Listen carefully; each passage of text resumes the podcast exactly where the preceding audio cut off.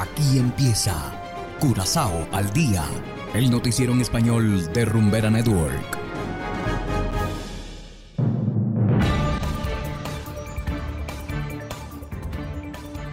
Muy buenas tardes, estimados oyentes de Rumbera Network 107.9 FM. Nuevamente les damos la bienvenida a Curazao al día Saludamos igualmente a quienes nos escuchan en formato podcast a través de noticiascurazao.com. Hoy es viernes 2 de diciembre de 2022 y a continuación los titulares. Festival Blue Seas de Curazao anunciado para el próximo año. Una mujer muere arrollada en Boulevard Helmin Magno Wills inflación alcanzó el 6,3% en septiembre de este año. Y en internacionales, Colombia se acerca a un nuevo diálogo de paz con el ELN. Esto es Curazao al día con Ángel Van Delden.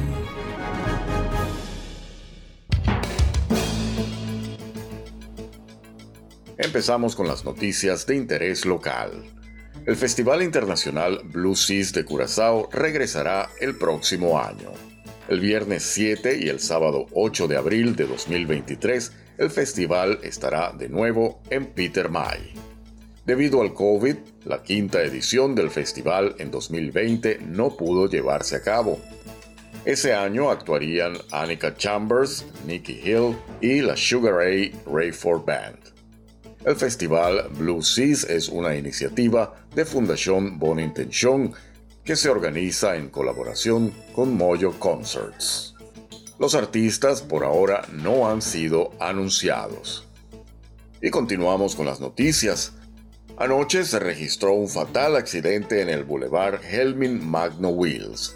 Una dama que corría a un lado de la carretera fue atropellada por un automóvil. La mujer murió en el acto. Mientras tanto, la policía todavía está investigando qué sucedió exactamente y por qué el automóvil se salió de la vía. Y seguimos con las noticias. La inflación en Curazao se elevó a 6,3% en septiembre pasado. Esto significa que en comparación con septiembre de 2021, la vida se ha vuelto un 6,3% más costosa. Así lo informa la Oficina Central de Estadísticas. A excepción del transporte y las comunicaciones, todos los precios de los bienes y servicios subieron en septiembre. El querosén, la electricidad y el agua en particular se han vuelto más costosos. El diésel y la gasolina, por otro lado, bajaron de precio levemente. Y hacemos ahora una pequeña pausa y enseguida volvemos con más de Curazao al día. Sientes. Vives. No puedo comprar en una tienda amor sincero. No hay quien me lo venda y es lo único que quiero. Compartes la música. La que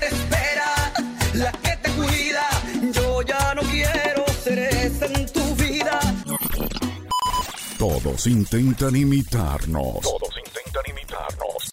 Y no lo pueden lograr. Rumbera es única e inimitable. Rumba tu vida con rumbera. Rumbera no tiene rival, no tiene rival. No tiene rival. Continuamos ahora en el ámbito internacional. El gobierno de Colombia retomó los diálogos de paz con el Ejército de Liberación Nacional, ELN, que fueron suspendidos desde hace un poco más de cuatro años.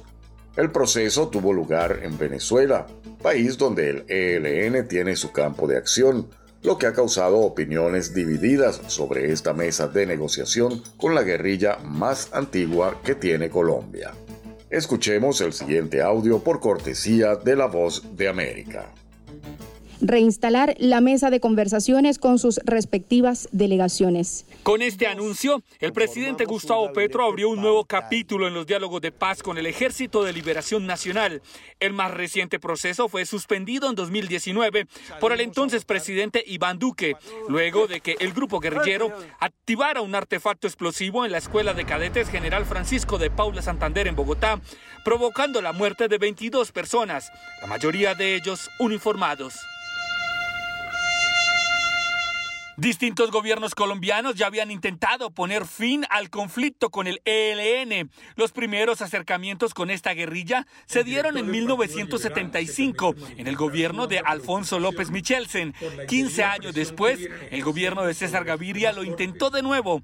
Luego, entre el 2005 y 2007, durante el mandato de Álvaro Uribe, se desarrolló una fase exploratoria sin resultados retomar el conjunto de los acuerdos y avances logrados desde la firma de la agenda de marzo 30 de 2016. Esta vez el anuncio de la reapertura del diálogo se hizo desde Caracas, lugar que será el escenario de los diálogos. Precisamente allí se había desarrollado uno de los intentos de negociación en el 2014. Lo particular de esta negociación es que se reinicia un proceso no arrancamos de cero. Explica Iván Cepeda, senador y jefe del Comité Técnico de Paz del Gobierno de Colombia.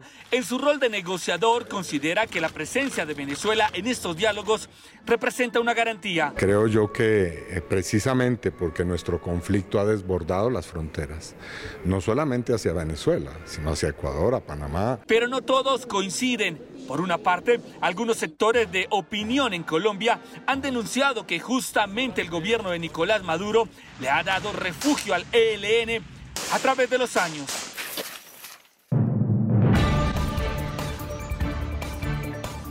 Bien, estimados oyentes, de esta manera llegamos al final de Curazao al Día. No olviden que están invitados a descargar nuestra aplicación móvil Noticias Curazao disponible totalmente gratis desde Google Play Store. Trabajamos para ustedes Saberio Ortega en el control técnico y ante los micrófonos Ángel Van Delden. Tengan todos una feliz tarde y será hasta la próxima. Aquí termina Corazao al Día, el noticiero en español de Rumbera Network, 107.9 FM.